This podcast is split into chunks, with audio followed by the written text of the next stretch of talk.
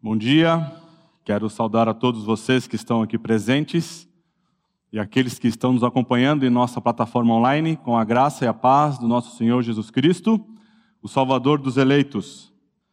Vamos começar então aqui o nosso tempo de mensagem, clamando a Deus que Ele possa nos visitar com poder, para que possamos sermos edificados pela proclamação da Sua palavra e que Ele possa saciar o nosso coração com as verdades do Evangelho da graça de Deus. Amém?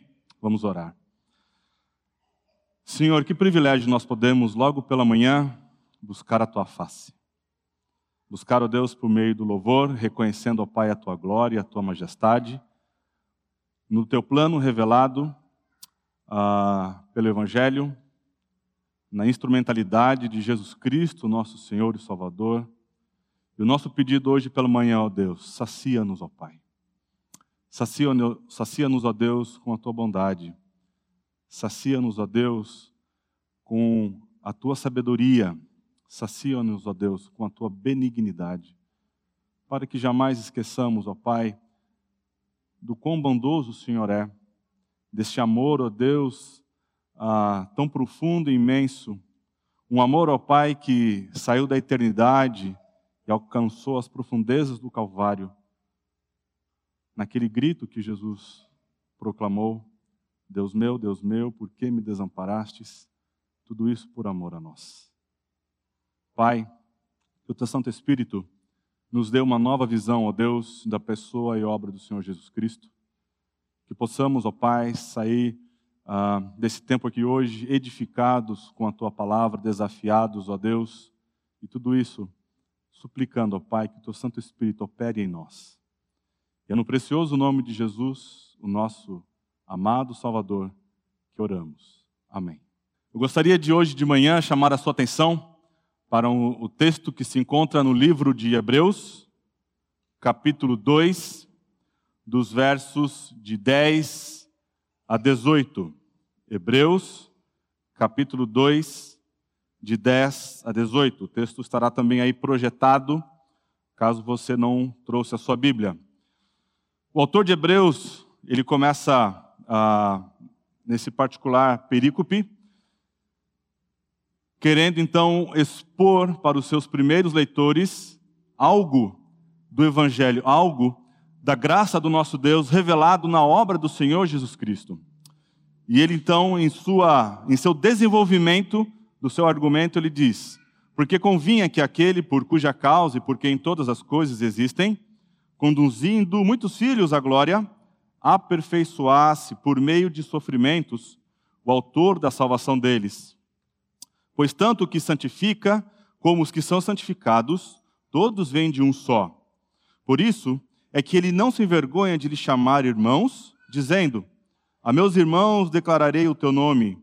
Cantar-te-ei louvores no meio da congregação. E outra vez, eu porei nele a minha confiança. E ainda, eis aqui estou, eu e os filhos que Deus me deu.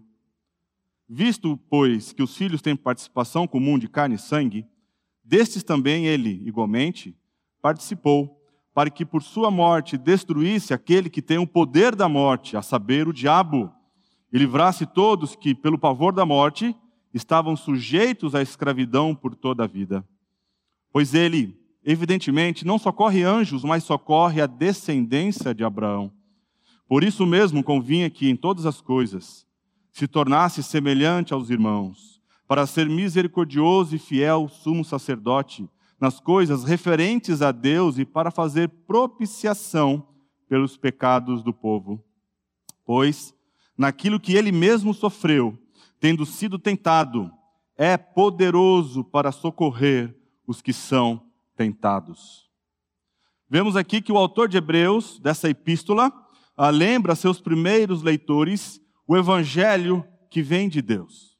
E ele nos diz então para prestarmos atenção nisso, porque é Deus Pai, por meio do seu bendito Filho, a segunda pessoa da Trindade, atestado pelo Espírito, que o plano de salvação lhe é então executado. Portanto, esse plano de salvação é um ato redentivo de um Deus triuno. O Pai, o Filho e o Espírito estão envolvidos nesse plano de resgatar o perdido pecador. Ele nos diz então que devemos ouvir o Evangelho e ter cuidado para não negligenciá-lo. Veja, versículo uh, ah, 3. Como escaparemos nós se negligenciarmos tão grande salvação? A grandeza do Evangelho consiste em seu propósito, que é capaz então de apoderar-se de homens e mulheres como nós, e assim nos transformar a nós e ao mundo em que vivemos. Ele nos diz que devemos ouvir o Evangelho e ter cuidado para então não negligenciá-lo, como foi falado. Como escaparemos disso? Aqueles cristãos judeus, então eles haviam se convertido eles estavam sendo assediados por outros judeus a abandonar então o cristianismo. Eles estavam ah, experimentando circunstâncias potencialmente desesperadoras, aflitivas. Estavam sendo ali então ah, ah, assediados por dificuldades que, ao eles então se converterem ao evangelho da graça de Deus, estavam sendo perseguidos, provavelmente, inclusive por judeus. Então o autor está interessado em relembrá-los do evangelho da graça de Deus, que eles jamais poderiam retornar ao judaísmo, sendo que eles têm um grande sumo sacerdote, o Senhor Jesus Cristo. O que Deus pretende então na salvação é fazer que certas coisas conosco enquanto estamos aqui neste mundo e nos libertar do inferno. Ele, Deus, não somente está interessado em que não experimentemos o inferno, mas que agora neste mundo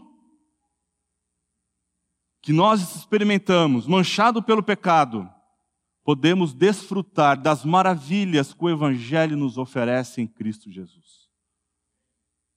Mesmo debaixo de perseguição, mesmo debaixo ah, ah, de circunstâncias potencialmente difíceis, talvez risco de morte, nós precisamos nos lembrar do Evangelho da graça de Deus. Não abandonarmos isso, não abandonarmos tão grande salvação que o Senhor nos trouxe por meio de Jesus Cristo. Nós vivemos em um mundo que ah, tem cada vez mais mexido conosco quando ah, eu não sei o quanto você acompanha a política e aquilo que está acontecendo no STF, mas eu separei algum momento, na verdade, quando eu saio aqui da igreja, eu ligo a rádio e começo a ouvir um programa. Meus irmãos, é de uh, nausear o que tem acontecido com o órgão, o STF, que deveria ser o nosso modelo de justiça mesmo em um mundo caído, é de dar náuseas. A justiça sendo pervertida, condenações sendo canceladas por motivos espúrios, perniciosos, e por vezes o meu desejo é: Maranata, ora vem, Senhor Jesus. Enquanto isso, Deus então nos permite experimentarmos esse evangelho de olharmos para Ele e que o plano dele transcende a este mundo que nós experimentamos. O universo inteiro, meus irmãos e amigos que nos acompanham, será purificado do pecado. Todo o cosmo será redimido. Existe um mundo por vir que é indescritível em sua glória e majestade. E o fato surpreendente é que este grande pregador da Epístola aos Hebreus nos lembra é que você e eu somos herdeiros dessa grande expectativa e dessa maravilhosa salvação. Deus, meus irmãos, está nos conduzindo a essa glória. Deus está nos conduzindo a essa glória. E Ele abriu esse caminho por meio da obra do Senhor Jesus Cristo. Todo mundo, tudo neste mundo que é mau e pecaminoso será purificado. Maranata, ora vem, Senhor Jesus. Veja, nós, porém, segundo a promessa, esperamos novos céus e nova terra, nos quais habita a justiça. E eu confesso para vocês que nunca houve um momento ah, na minha vida em que eu esperasse por, ah, de maneira tão ansiosa a justiça sendo aplicada. Ora vem, Senhor Jesus. Nesse mundo, homens e mulheres reinarão com Cristo. Nesse mundo que Cristo conquistou e está então preparando o lugar para nós, homens e mulheres reinarão com Ele. O Senhor do universo, o Criador de todas as coisas, do céu e da terra, de todos os planetas, de todas aquelas galáxias que muitas vezes, né, nós somos aí ah, expostos. Eu não sei quanto você também acompanha, mas tem uma, ah, ah, o homem está em Marte não fisicamente, mas por equipamentos. E ele tem feito aí grandes descobertas. Tem capturado imagens sem precedentes.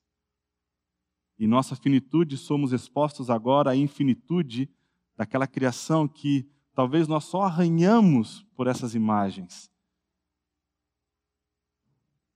E Deus está fazendo, está preparando esse lugar, tudo isso por causa da Sua graça não porque nós merecemos, não porque há algo de nobre em nós, mas por causa do seu coração compassivo e misericordioso.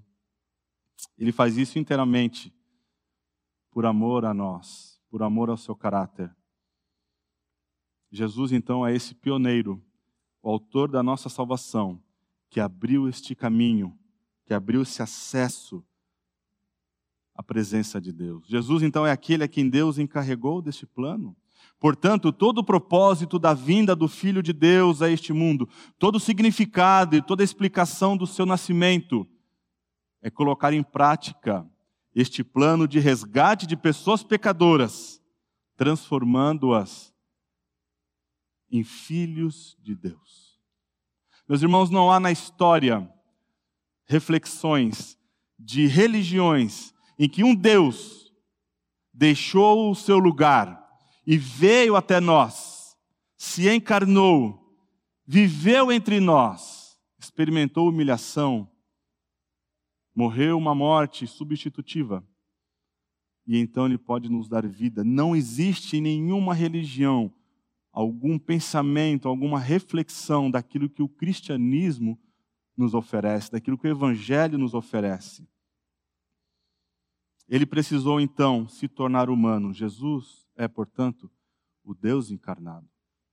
Para que este plano então se tornasse uma realidade, para que ah, o homem que é a coroa da criação, feito à imagem e semelhança de Deus, fosse então recolocado, ou então colocado na presença do Senhor.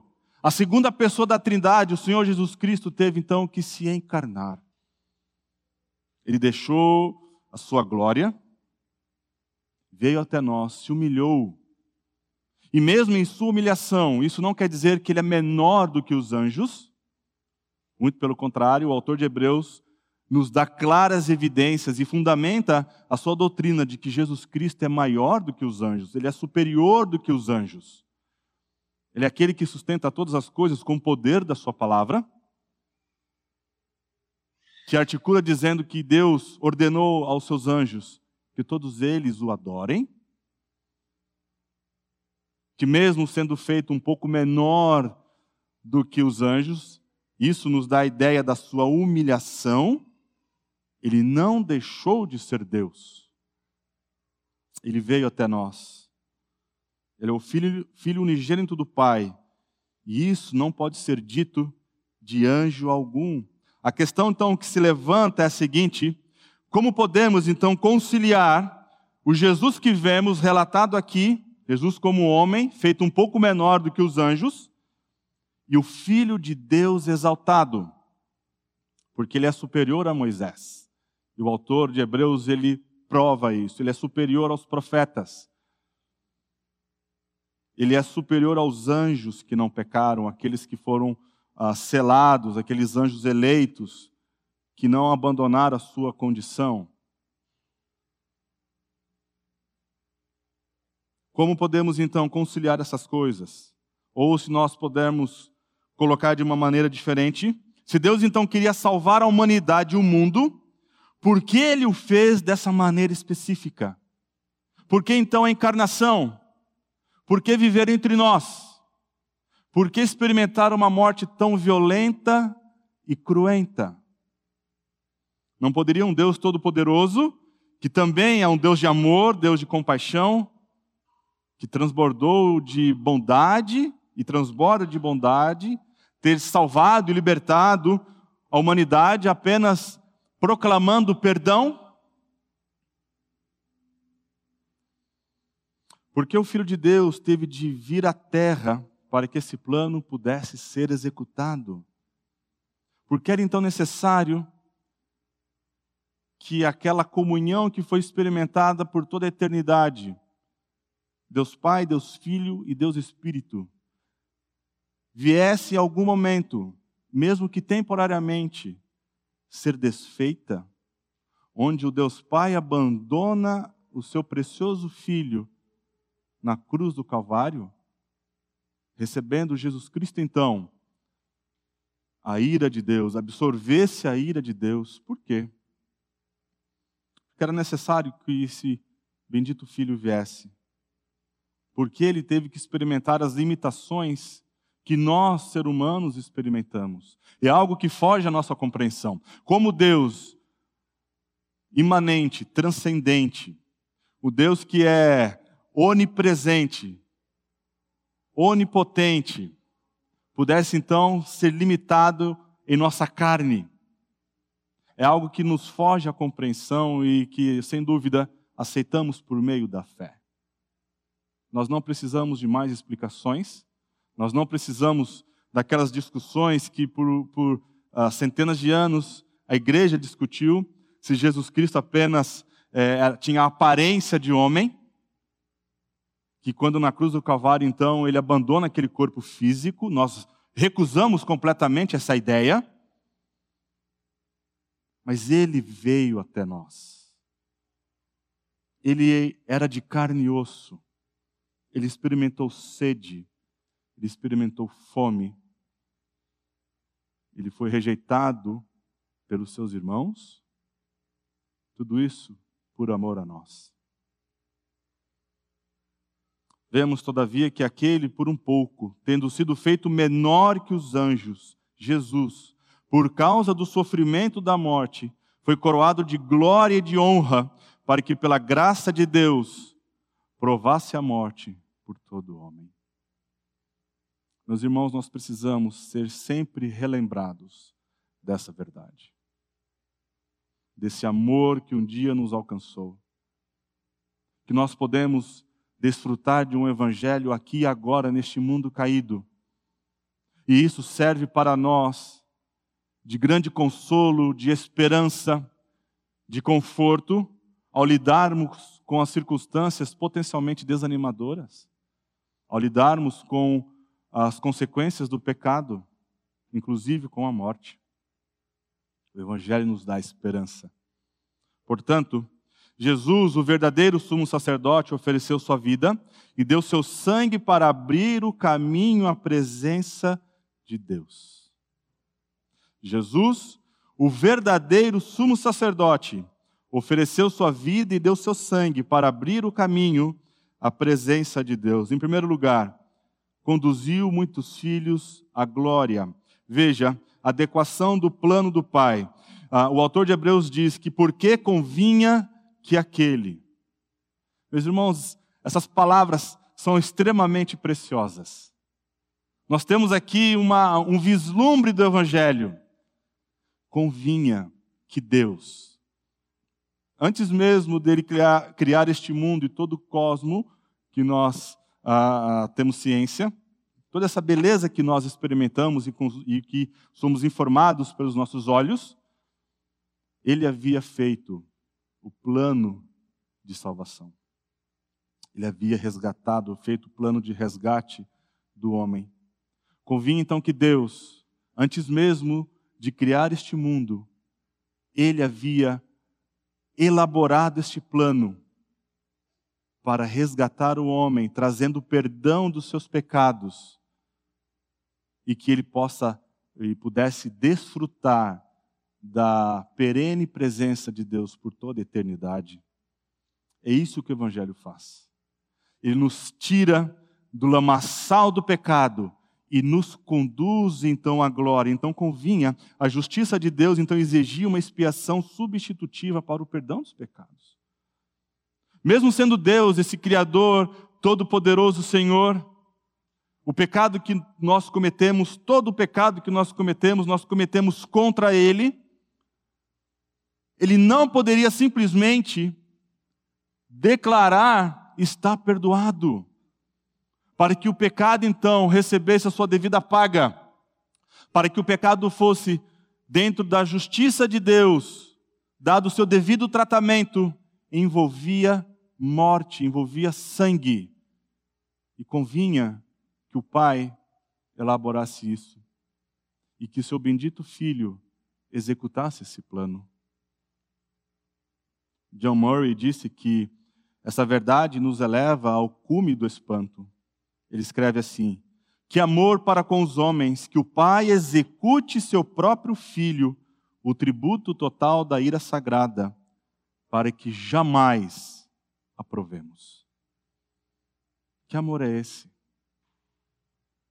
De separar o seu próprio filho, derramar sobre ele a ira que nós merecíamos. E Jesus Cristo então absorve a ira de Deus, ele recebe a ira de Deus, ele é abandonado pelo Pai. Ele experimenta a morte em nosso lugar. E convinha que Deus fizesse isso. A necessidade então da obediência ativa e passiva de Cristo, a fim de assegurar a nossa redenção e expiar os nossos pecados. Convinha que aquele que é o Criador dos céus e da terra, que é o Deus soberano, executasse o seu filho por amor aos eleitos. Então o plano é revelado. Qual era então o intuito de Deus? Era conduzir muitos filhos à glória. São pepitas de ouro que o texto nos dá. É um resumo notável do Evangelho. Poucos resumos ah, do Evangelho nas Escrituras captam de maneira tão bela e tão profunda a obra e o ministério de Jesus do que nesse trecho de Hebreus capítulo 2, versículo 10. Cristo veio para fazer muitas coisas, meus irmãos. Ele veio para redimir pecadores, é verdade. Ele veio para salvar a humanidade pecadora. Ele veio para perdoar pecados. E ele até mesmo veio para nos fornecer justiça. Mas acima de tudo, ele veio para nos adotar como filhos e filhas para a glória. E essa glória é a presença de Deus. Nós temos sido desafiados com as pregações ah, no livro de Gênesis, e nós sabemos que antes da queda, o homem desfrutava de uma glória. O homem desfrutava de uma glória tremenda que era esse relacionamento desimpedido com Deus Criador. Até o momento em que ele então declara a sua autonomia de Deus, a sua independência de Deus, ele cai, ele é expulso então da presença de Deus, ele deixa então de desfrutar da glória de Deus. E neste plano então de resgate do homem, para que esse homem que foi feito à imagem e semelhança de Deus, e é, a, a, só ele é dito essa verdade. Nenhuma outra criatura na narrativa bíblica vemos que foi feita a imagem e semelhança de Deus.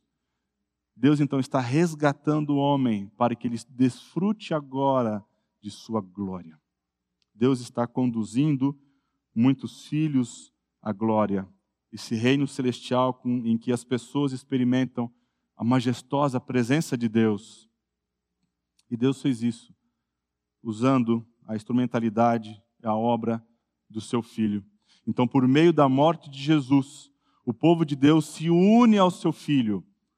Nós somos adotados então na família de Deus. E por isso somos chamados de filhos e somos movidos então da terra para o céu. Ele foi feito então uh, perfeito através do sofrimento. Jesus Cristo, então, precisava que fosse aperfeiçoado, que aperfeiçoasse por meio de sofrimentos o autor da salvação deles. Aqui a ideia é que Jesus não foi aperfeiçoado em caráter, porque não havia nada nele imperfeito, não havia nada nele ah, moralmente impuro. Ele é o perfeito Filho de Deus. Mas sim, ele precisava ser aperfeiçoado, ser completo em seu ofício como Salvador. Ele cumpriu então tudo o que era necessário para ser o autor da nossa salvação.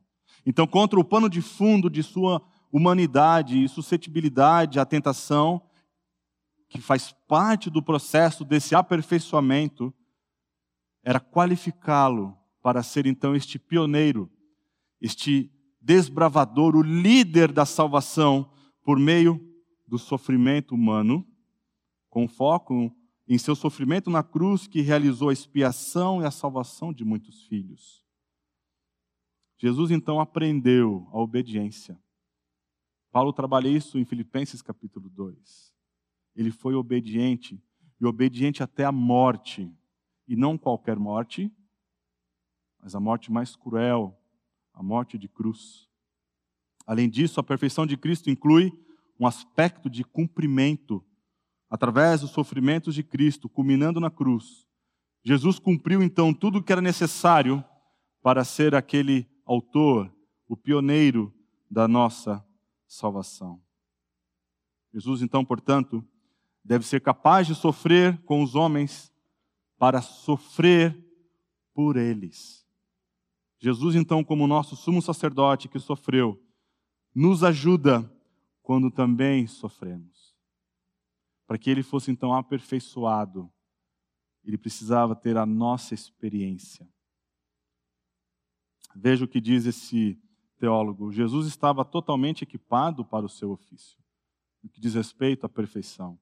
Deus qualificou Jesus para vir diante dele em ação sacerdotal.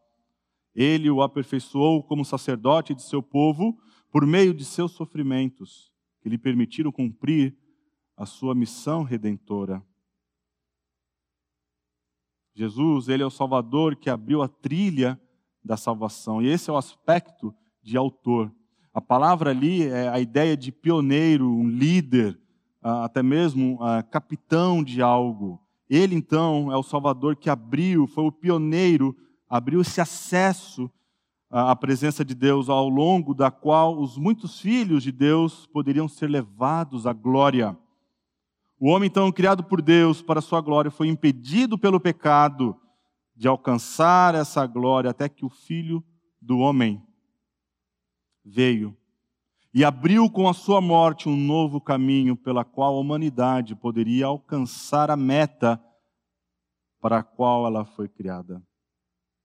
A humanidade foi criada, meus irmãos, para a glória do louvor de Deus para desfrutar de um relacionamento com o Senhor. Nós somos criados como seres que deveriam adorar única e exclusivamente o nosso Deus. Então, Jesus Cristo está fazendo todo esse movimento que foi elaborado pelo Pai, executado pelo Filho, com o intuito de conduzir então esses filhos à glória, à presença do Pai e como representante e precursor de seu povo, ele agora entrou na presença de Deus para garantir a sua entrada lá. Como sumo sacerdote, ele foi a oferta, ele foi a provisão e o providor, e o provedor, para que nós tivéssemos então acesso à presença de Deus. Ele é aquele que santifica um povo para Deus. Tanto o que santifica como os que são santificados. Veja, como Salvador perfeito, Jesus então torna os homens santos, ou então separa um povo para Deus. A ideia aqui de santificação não é impecabilidade. Não é que depois que você se converteu, foi convertido a Cristo, você jamais irá pecar. Não é isso. A ideia de santificação é que você foi separado para um propósito. você foi separado para Deus. E nós temos ah, ideias claras quando nós olhamos para Êxodo e vemos que ah, ah, Deus separa um monte, onde a presença dele ali era algo ah, visível e real, o Monte Santo. Aquele monte foi separado para Deus. Somente Moisés tinha acesso a ele. Vemos no tabernáculo os utensílios, a forma como eles foram ah, confeccionados, a adequação de cada um deles, todos eles foram separados para uso exclusivo do Senhor. Portanto, santidade ou santificação, nós somos então santificados por Deus, quer dizer que nós somos separados para Deus, para um propósito exclusivo dele. E isso tem tudo a ver com a sua morte. Nós somos consagrados a Deus para sua adoração e serviço, e separados para Deus como um povo santo, destinados a entrar na sua glória. O Salmo 22, quando ele diz que ah, a meus irmãos declararei o teu nome, cantar-te-ei louvores no meio da congregação. O autor de Hebreus agora está aplicando aquele salmo que nós sabemos que é um salmo messiânico. Ele foi composto por Davi. Embora Davi não soubesse, mas Deus inspirou, talvez aí a pena, não sei qual era o instrumento para registrar esse salmo. Davi, de que aquilo que ele estava compondo era todo o sofrimento do Salvador de maneira gráfica. E no verso 22, quando ele diz que a meus irmãos declararei o teu nome, ele está aplicando aquele salmo a Jesus, aplicando de maneira que ele nos coloca como irmãos do Filho de Deus, o Senhor Jesus e nos coloca então na igreja, na congregação. Veja, a fim de nos tornar santos, Jesus Cristo então assume a nossa natureza, para que pudéssemos então compartilhar a sua natureza e a sua herança. Ele se tornou como nós, para que nós nos tornássemos como ele. Ele veio até onde estávamos para nos levar ao lugar de onde ele veio para que nos tornássemos como Ele em Sua glória. Esse plano, essa a, a, a salvação que Jesus conquistou, era para nos conduzir à glória. E Ele não se envergonha. Veja, Ele não se envergonha de lhe chamar irmãos. Pensa em um Deus poderoso, glorioso, que deixa os seus privilégios de Deus e vem a esta terra, é colocado como pouco menor do que os anjos, por conta da sua humilhação. Ele não se envergonha de nos chamar de irmãos. Ele não se envergonha porque a nossa salvação, ela traz glória a Deus, seu Pai.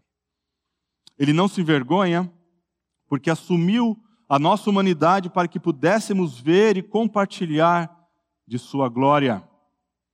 Ele não se envergonha porque somos tão amados, tão amados por Ele que morreu por nós, para que pelo poder da Sua ressurreição, Ele pudesse viver conosco para sempre. Meus irmãos, Senhor Jesus Cristo não se envergonha de nós. Eu gostaria de falar para você qual foi a última vez que você compartilhou o Evangelho com alguém. Qual foi a última vez que você experimentou um pensamento de vergonha por compartilhar o Evangelho da graça de Deus? Jesus não se envergonha de nós, porque aquilo que ele fez glorifica o Pai. A mensagem que nós carregamos glorifica Deus dignifica Deus, dignifica a obra de Cristo, por isso jamais devemos ser ah, ah, amedrontados ou até mesmo colocados numa condição de silêncio por vergonha de proclamar o Evangelho de Deus.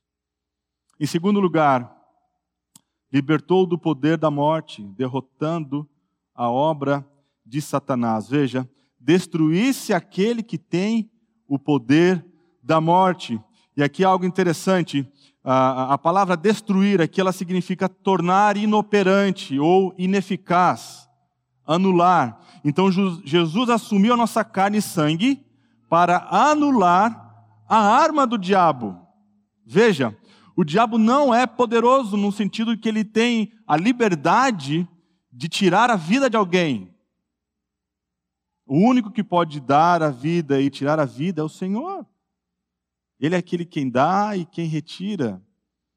Somente Deus, o Criador dos céus e da terra, tem o poder e o domínio sobre isso. E isso nós vemos de maneira muito clara naquela até Odisseia com Jó, em toda aquela caminhada de Jó no sofrimento dele. Quando Satanás vem visitar o Senhor e ele fala: Ó, oh, tá vendo aquele camarada ali? Ele é servo do Senhor, ele adora o Senhor, ele é leal ao Senhor simplesmente porque o Senhor dá coisas para ele. Então Deus autoriza Satanás a tirar as coisas que ele tem para mostrar a ele que não é por aquilo que Deus nos dá que somos leais e que nós o amamos. Depois de uma segunda tentativa, Satanás diz: pele por pele, o homem dará tudo pela sua, tudo pela sua vida. E Deus fala: você pode tocar na vida dele, mas jamais tirar a vida dele. E vemos então a graça de Deus sustentando aquele homem. Quem tem um poder? Em notas de um real. Quem manda? É o Senhor quem manda. Então a ideia aqui é que ah, o poder, então, da vida e da morte pertencem somente a Deus, pois Ele é o Criador de todas as coisas. O diabo tem o poder da morte no sentido de que ele induz as pessoas a pecarem e se afastarem de Deus por meio, então, do pecado, deixando-as, então, sujeitas à morte, porque o salário do pecado é a morte. Então, Satanás ele tem essa, essa influência. Ele pode usar essa influência, causando então a morte, porque o homem peca, ele morre. Adão pecou, ele morreu. Ele foi então tentado. A mulher foi enganada, mas Adão então não foi enganado, ele foi tentado e ele cedeu à tentação. E por conta disso ele experimentou a morte. Então a morte de Cristo tornou inoperante ou anulou esse poder da morte.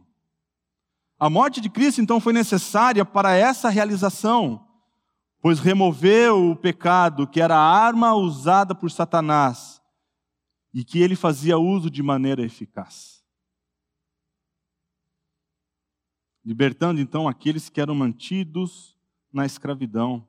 Veja, para que, então, por meio da morte de Jesus, livrasse todos que, pelo pavor da morte, estavam sujeitos à escravidão por toda a vida. O medo da morte de um crente não paralisa e escraviza mais, porque Jesus incapacitou o mestre da morte.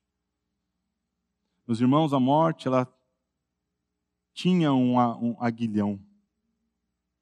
Ela tinha então o poder de a, a, ideia de um aguilhão é, é uma a, algo de como se fosse uma ferroada.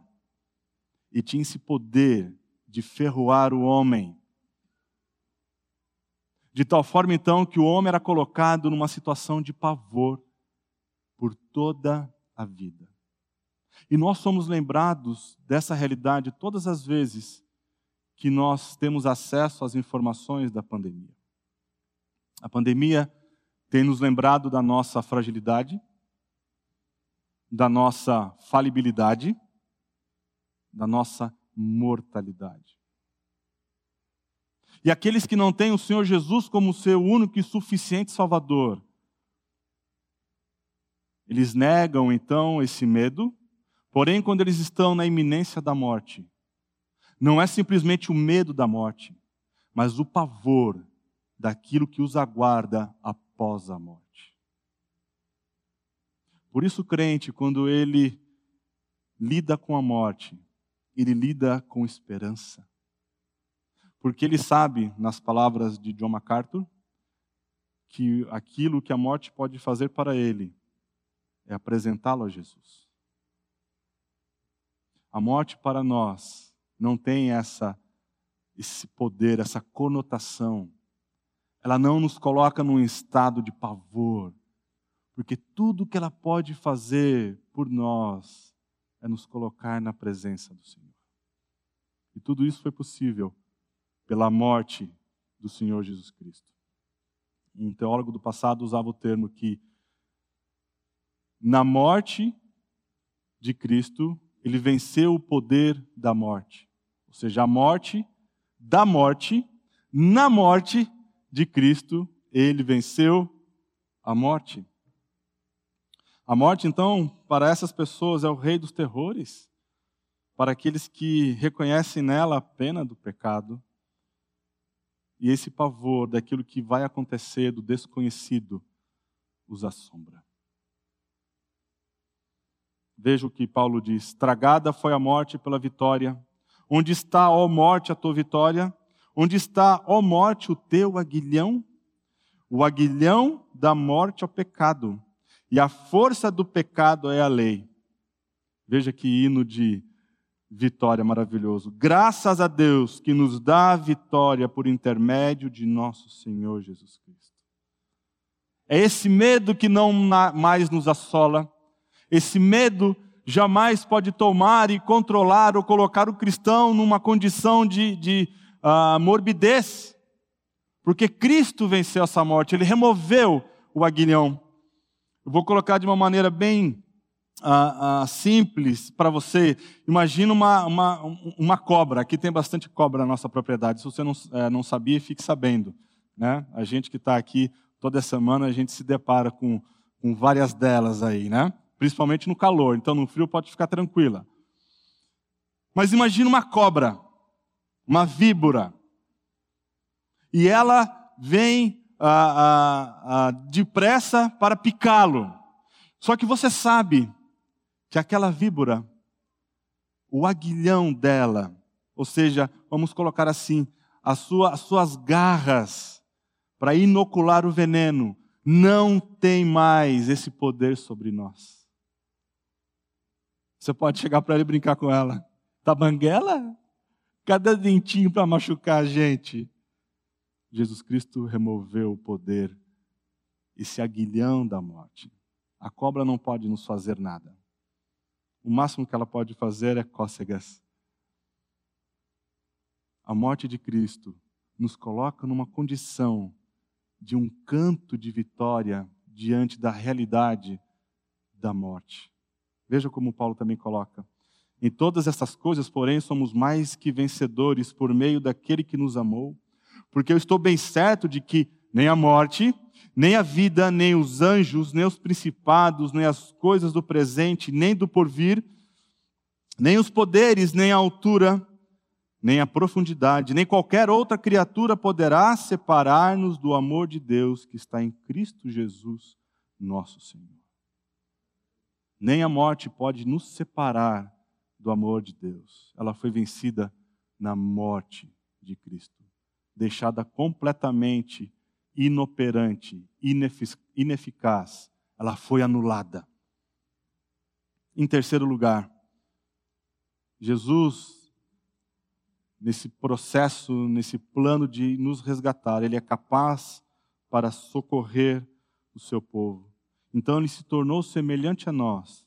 Então convinha, lembra aquela palavra tão profunda? Convinha, que em todas as coisas se tornasse semelhante aos irmãos. Então a semelhança com os irmãos tinha que se estender o suficiente para permitir que Jesus fosse o sumo sacerdote e expiasse os pecados do povo de Israel. Ele tinha que ser alguém igual a nós. Não, obviamente, com o traço do pecado. Por isso que ele teve uma concepção sobrenatural, uma concepção virginal. A sombra do Altíssimo envolveu Maria, e ali então foi plantada a semente, e Jesus Cristo então vem a este mundo. Ele tinha que ser semelhante a nós, como um descendente de Abraão, um judeu. Quando o autor da nossa salvação então assumiu a nossa natureza humana, sangue e carne, carne e sangue, ele não poderia ter se tornado um gentil, mas sim, ele foi obrigado a se tornar um judeu, um filho de Abraão, um dos descendentes de Abraão. Ele é misericordioso e fiel, sumo sacerdote para ser misericordioso e fiel sumo sacerdote nas coisas referentes a Deus e para fazer propiciação pelos pecados do povo. Então, como sumo sacerdote, Jesus não apenas apresentou o sacrifício, ele era o próprio sacrifício. Se você se lembra, o sumo sacerdote apresentava uma oferta uma vez ao ano, que é chamado de o dia da expiação, Yom Kippur mas para que ele apresentasse a, a expiação para o povo, para Israel, ele primeiro tinha que apresentar uma expiação pelo seu próprio pecado. Se ele não fizesse isso, se ele não tivesse, primeiramente, aspergido o sangue para o seu próprio pecado, ele morreria instantaneamente quando ele entrasse no lugar santíssimo, no Santo dos Santos. Jesus era um sumo sacerdote superior, porque ele não precisava de uma expiação para os seus pecados, porque ele não tem pecado, ele não cometeu pecado. Por isso ele é superior a qualquer sumo sacerdote. Não há um sumo sacerdote como ele. E o que o texto nos afirma é de que ele não é qualquer sumo sacerdote, mas sim alguém misericordioso. Quer dizer então que o sofrimento de Jesus permitiu que ele fosse então solidário com os outros e assim lhe mostrasse misericórdia àqueles que carecem de misericórdia. Ele é fiel, referente às coisas de Deus. Ele é um sumo sacerdote que apresentou a oferta de maneira perfeita. Um fiel sumo sacerdote que cumpriu de maneira exemplar, sem nem, a, a, nenhuma falha, aquilo que era suficiente para aplacar a ira de Deus. Jesus Cristo, ele sofreu como nós, e por meio dos seus sofrimentos ele foi aperfeiçoado, qualificado em todos os sentidos para ser esse sumo sacerdote. Ele pode então simpatizar-se conosco. Meus irmãos, isso aqui é por demais precioso. Lembram-se, aqueles primeiros leitores estavam sendo tentados, assediados a abandonar o evangelho da graça de Deus por causa dos sofrimentos que eles estavam experimentando. É óbvio que não era uma pandemia, mas eram situações potencialmente desanimadoras ao ponto deles quererem voltar àquelas velhas práticas. Ele agora está nos mostrando que nós não mais precisamos daquele tipo de representação diante de Deus. E isso era o que o sumo sacerdote fazia. Ele representava o povo diante de Deus. Nós temos alguém incomparavelmente superior. E não somente perfeito para apresentar a oferta, mas alguém que se compadece de nós que entende a nossa situação, que é solidário com o nosso sofrimento, porque ele experimentou o sofrimento. Ele sabe o que é sofrer. Ele sabe o que é experimentar a dor. Ele é aquele que entrou na presença de Deus e que vive para interceder por nós. E mesmo que nós caiamos em pecado, veja o que diz 1 João 2, se todavia alguém pecar, temos advogado junto ao Pai, o Senhor Jesus Cristo, o justo. Temos um sumo sacerdote que se compadece dos nossos pecados. E Ele agora intercede diante de Deus por nós.